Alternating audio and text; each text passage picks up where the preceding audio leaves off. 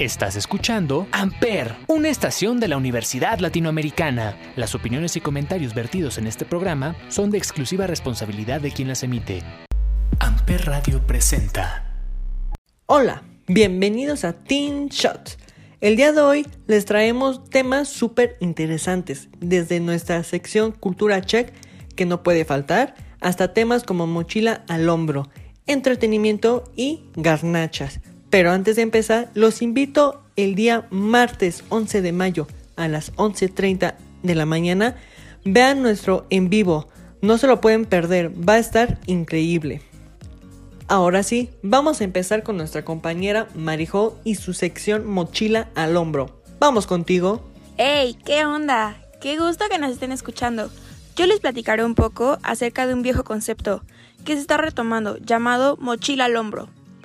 Esto de recorrer el mundo mochila al hombro parecía ser una práctica exclusiva de estudiantes con poco dinero.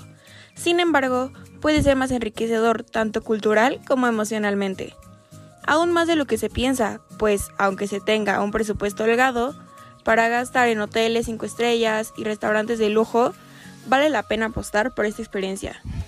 Estos viajes de rápido normalmente lo hacen cuando quieren reconectar consigo mismos, además de conocerse, o bien conocer el mundo y crear perspectivas diferentes, además de experiencias inolvidables. Para poder abordar en esa experiencia, deben si no tener un plan completamente establecido, siquiera tener una idea de lo que quieres hacer y a dónde quieres ir. Normalmente el hospedaje en mochila al hombro es camping. Esta opción es muy conocida y casi siempre hay lugares donde puedes practicarlo. Ahora bien, también está la casa de huéspedes, que te permite tener más privilegios en esta experiencia, así como bañarte con agua caliente y descansar en un colchón para poder recargarte y seguir la aventura. Recuerda armar tu equipaje. Es importante prevenir lo más que se pueda todo lo que necesitarás para el viaje. Recuerda que no tendrás a la mano una tienda o un supermercado para poder comprar cosas de última hora. Es mejor realizar una lista. No olvides que debe ser poco equipaje, de preferencia en una mochila cómoda y que tenga varios compartimentos para poder ordenar mejor tus cosas. Puedes llevar ropa cómoda, de preferencia algodón, para evitar irritación o alergias, short o una chamarra, esto obvio dependiendo del clima. Pantalones con bolsillos, te permitirá tener a la mano la cartera, pasaporte y mapas. Y, muy importante, tener zapatos cómodos. Podrían ser botas o tenis, varía dependiendo de tu destino. Tips de seguridad. 1. Lleva a la mano los números de emergencia locales. Anota tu tipo de sangre y algún número en donde en caso de accidente puedan avisar a tu familia. 2. Escribe la dirección del campamento o del hotel donde te hospedas. Así será más fácil que un taxi o camión te lleve. 3. Marca en un mapa los lugares que quieres visitar. 4. Si no hablas el idioma del país, lleva contigo un diccionario, practica con anticipación la pronunciación y resalta las frases más útiles. Y 5. Navajas de bolsillo, cantimplora, brújula, papel, velas, linterna, bloqueador, fósforos, gorra, lentes de sol, abrelatas y soga. Estas son una de las cosas más esenciales para empezar tu viaje, para que así tengas todo prevenido y disfrutes al máximo tu viaje. Después de saber sobre este concepto, ¿te animarías a intentarlo? Yo, claro que sí aunque la verdad preferiría ir acompañada por una persona con la que sé que conecto en todos los sentidos para compartir esta hermosa experiencia. Esto fue todo por mi parte. Espero nos escuchen el siguiente episodio aquí en Teen Shots. Regreso contigo, Nico. ¡Wow! ¡Qué tema tan interesante! Hasta ya se me antojó agarrar mi mochila e irme de viaje. Pero vamos con una canción. Esto es Back Back de Ariana Grande.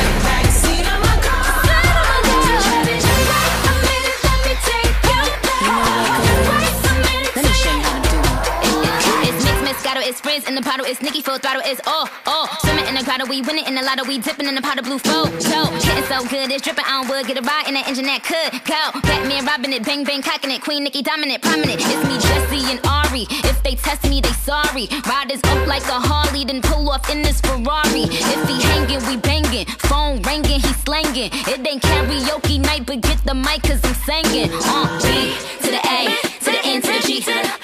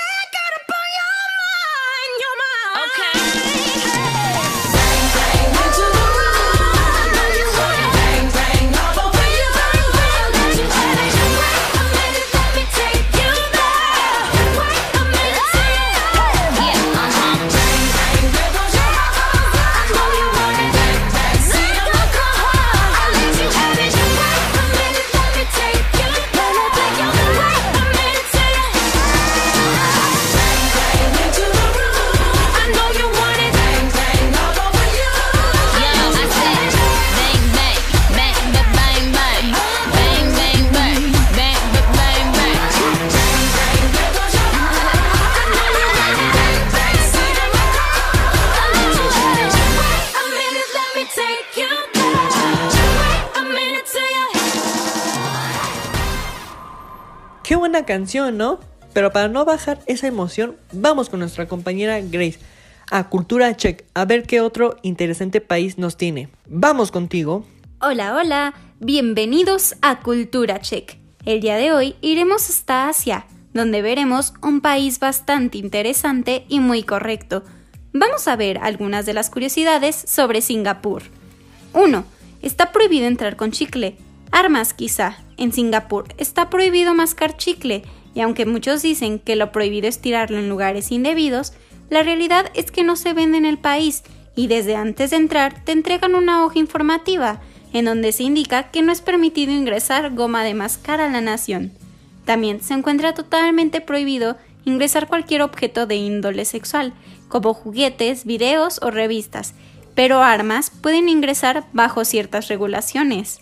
2. Singapur Sling. Hace más de 100 años, cuando Singapur era una colonia y no era bien visto que las mujeres consumieran alcohol en público, a alguien se le ocurrió crear una bebida que pareciera jugo de frutas, pero que tuviera cierta cantidad de alcohol. Así surgió en 1915 el Singapur Sling, que hoy es el cóctel insignia del país asiático. El lugar típico para beberlo es en el Long Bar del Raffles Hotel, el lugar donde nació en 1915. 3. Singapur gratis. Singapur es caro, muy caro. De hecho, es considerada la ciudad más costosa del mundo para vivir. A pesar de eso, hay muchas actividades gratuitas para los visitantes, como el show diario de luces en Marina Bay, el de los jardines de la bahía o los muchos parques públicos. 4. País multicultural. El país asiático es un ejemplo mundial de fusión de culturas, y tres de sus barrios más emblemáticos lo demuestran. En Chinatown se concentra la población china del país, templos budistas, mercados y mucha comida barata. Son algunas de las cosas que pueden encontrar en este barrio. Templos hinduistas y olor a especias es algo de lo que se puede encontrar en Little India, mientras que si topas la mezquita del rey es porque te encuentras en el barrio musulmán. 5. Muchas multas en Singapur. Singapur es conocido como The Fine Country y se debe no solo al buen funcionamiento del país, sino también a las muchas multas que existen en él.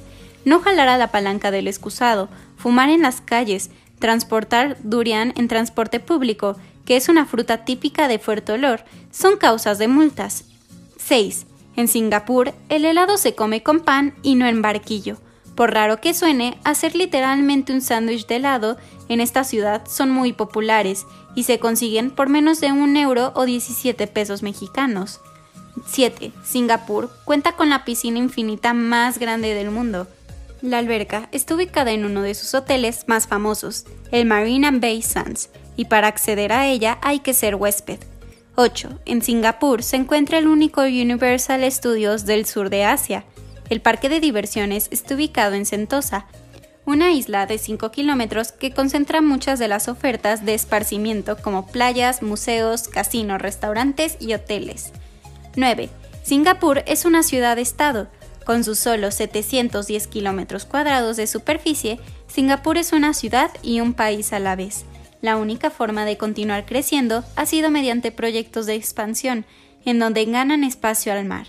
En los últimos 50 años, el país ha aumentado su superficie 20%. 10. Compras, compras y compras. Se dice que en Singapur el deporte nacional son las compras, y sus muchos kilómetros dedicados a tiendas lo demuestran.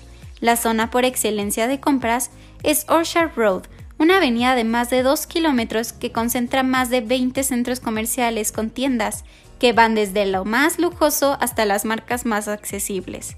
Pero más allá de Orchard Road, es imposible no toparse con algún centro comercial en Singapur, incluso si solo buscas la entrada al metro. 11. Es uno de los países más seguros del mundo. Aunque rara vez veas un policía, es un país muy seguro. Esto se debe a que muchos visten de civil y también a que se hace uso de letreros para pedir apoyo de los ciudadanos para prevenir el crimen y las infracciones. Se pueden encontrar en el metro letreros donde piden que si ves algo indebido, envíes la foto por WhatsApp a la policía, avisos sobre algún crimen que ocurrió o solicitudes de testigos. 12. Singapur cuenta con el mejor aeropuerto del mundo, restaurantes, wifi gratuito, piscina, áreas de descanso, jardines, cine y tours gratuitos a la ciudad para los que se encuentran en escala. Por algo, este aeropuerto ha conseguido más de 490 premios, así que si eres uno de los 50 millones de personas que pasan por ahí cada año, no dudes en acercarte en un centro de información para poder ver todo lo que se puede hacer. ¡Wow! Yo quiero ir a Singapur y ser súper deportista, hasta las Olimpiadas podría llegar con su deporte nacional. Pero bueno, esto ha sido todo por hoy aquí en Cultura Check.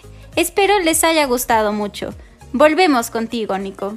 Vamos a traficar chicle en Singapur. no es cierto, pero sí son unos datos muy interesantes. Ahora vamos con esta canción que es Just Give Me a Reason de Pink.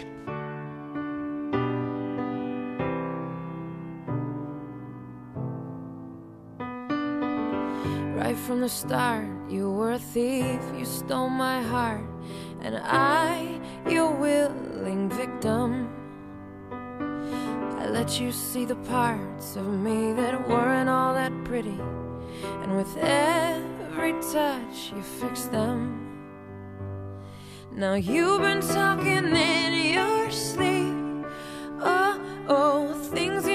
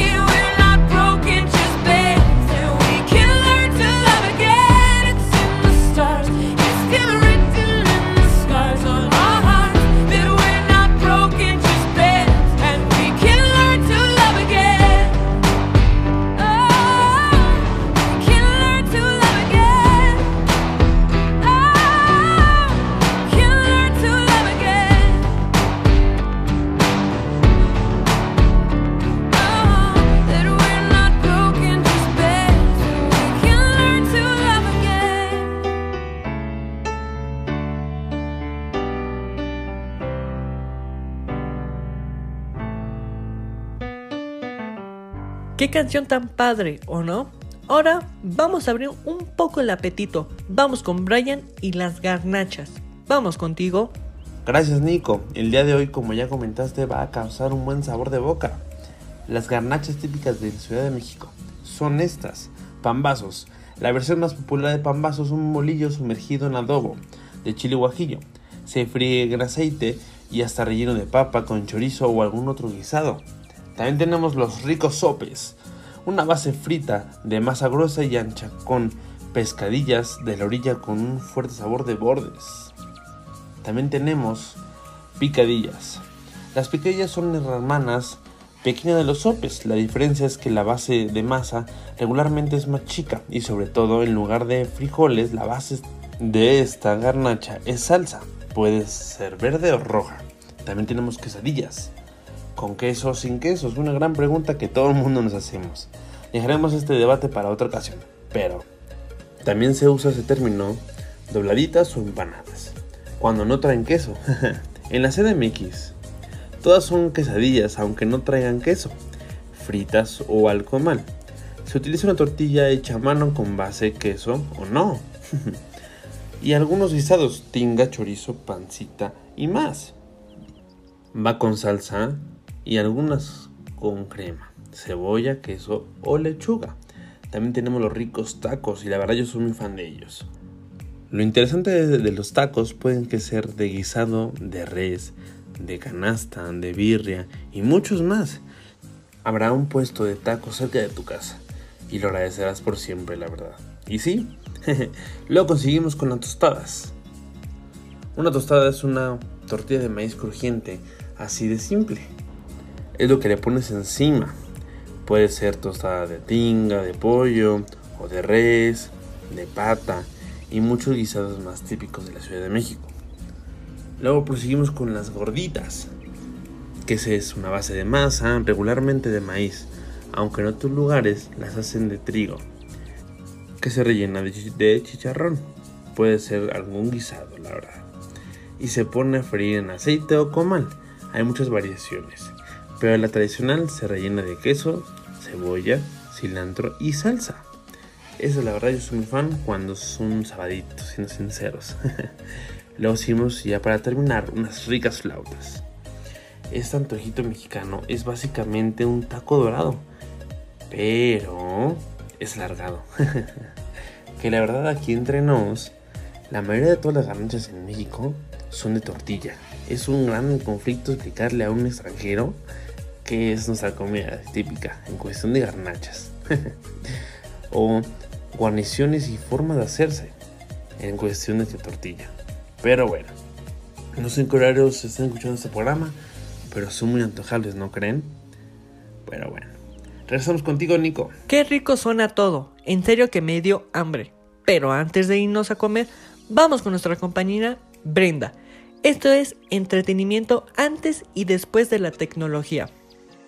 Hola, ¿cómo están? El día de hoy empezaremos con una pregunta. ¿Quién no jugó las escondidas, las traes, yoyo, zapatito blanco, zapatito azul, congelados, entre otros divertidos juegos que llamaban a los niños no solo a salir de sus casas, sino a reunirse, a correr y a disfrutar a lo largo de una buena tarde de juegos? Pues el día de hoy les hablaré sobre el antes y el después de la tecnología. Y es ahí donde entra esta pregunta. Entonces, ¿se divierten más los niños de hoy que los de antes?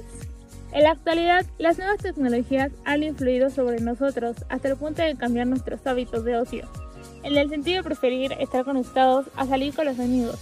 Incluso a los 9 o 12 años, a los niños se les da su primer teléfono. Desde el momento que se levantan de la cama, celulares los siguen a todas partes. Desayunan con sus caricaturas favoritas. Van al colegio mientras juegan con el celular. Incluso varios de ellos ya son portadores de smartphones mejores que sus padres por lo que no es de extrañar que haya pequeños que aprendan antes el código del bloqueo del teléfono que el nombre de algún familiar. Estos son los que llamamos hay niños. Unos niños que podrían subir una selfie en las redes sociales, sin ningún problema. El uso de la tecnología también es una forma de diversión para la generación actual. Los videojuegos, la computadora, el MP3, el PSP y otros son una manera muy entretenida de pasar el tiempo libre o incluso con el gran invento de 1926, la televisión. que nos dejó un elemento que ahora es una forma muy común de entretenimiento, ya que la utiliza la mayor parte de la población y además todos tenemos acceso a ella. Por ahí dicen los adultos que los niños ya viven con el chip puesto.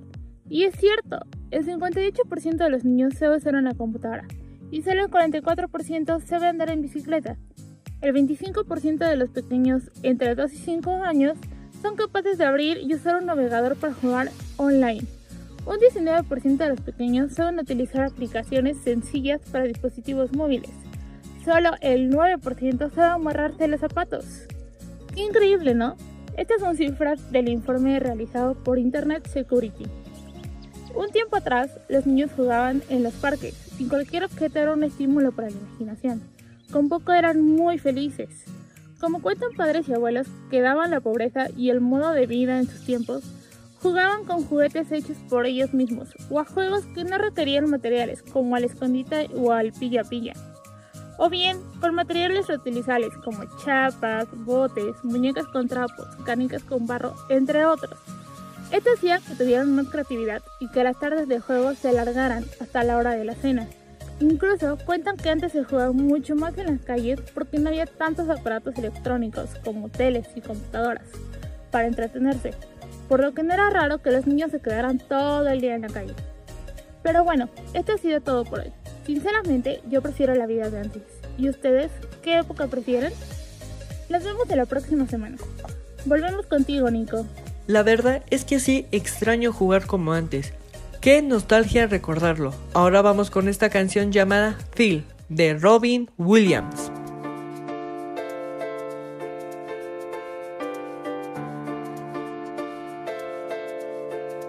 Come on, hold my hand. I wanna contact the living. Not sure I understand this role I've been given.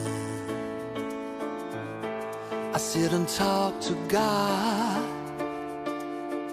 and He just laughs at my plans. My head speaks a language I don't understand.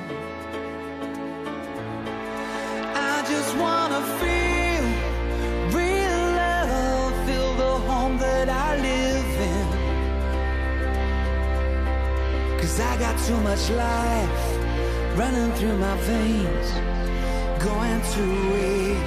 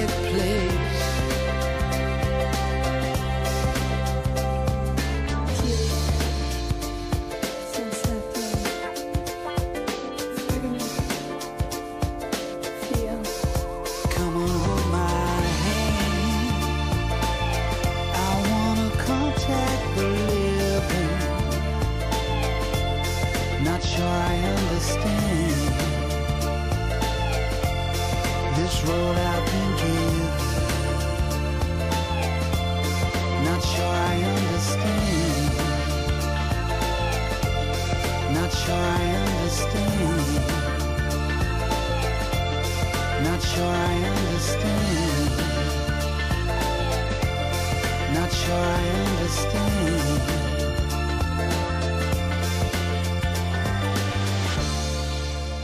Qué cool es esta canción. Y para cerrar con broche de oro, vamos con nuestra compañera Jime, que nos trae tips para elegir tu carrera. Te escuchamos. Gracias, Nico. ¿Aún no sabes qué estudiar? No te preocupes, seguramente no eres el único y tampoco es una decisión que debas tomar a la ligera. Tómate tu tiempo y elige tu mejor opción. Bueno, pero tampoco tardes demasiado.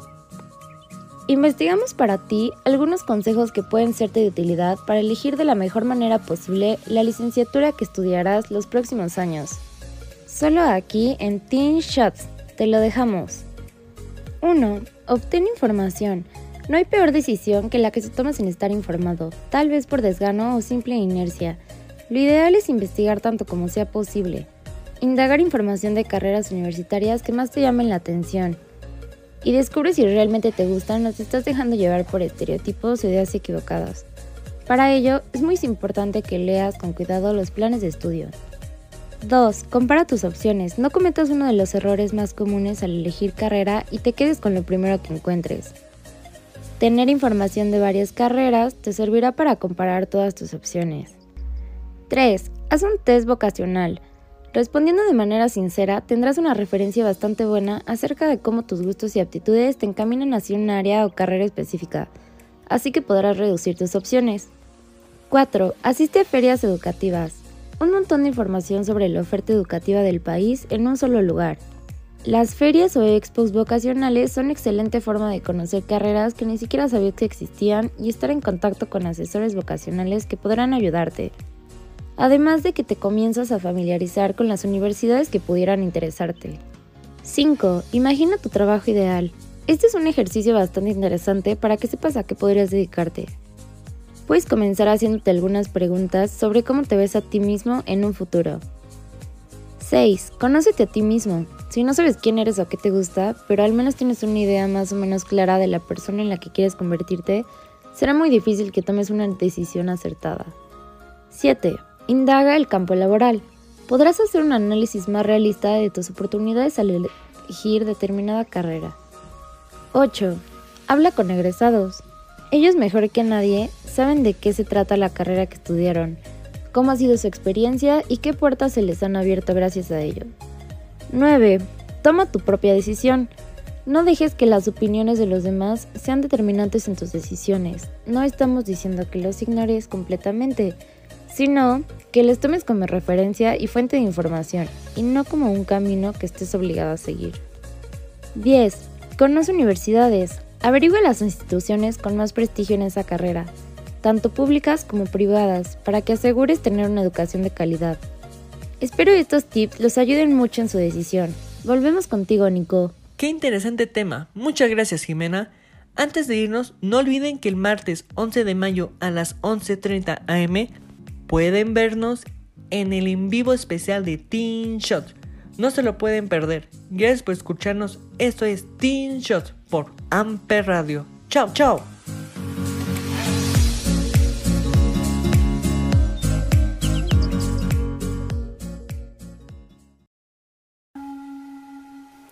Radio presentó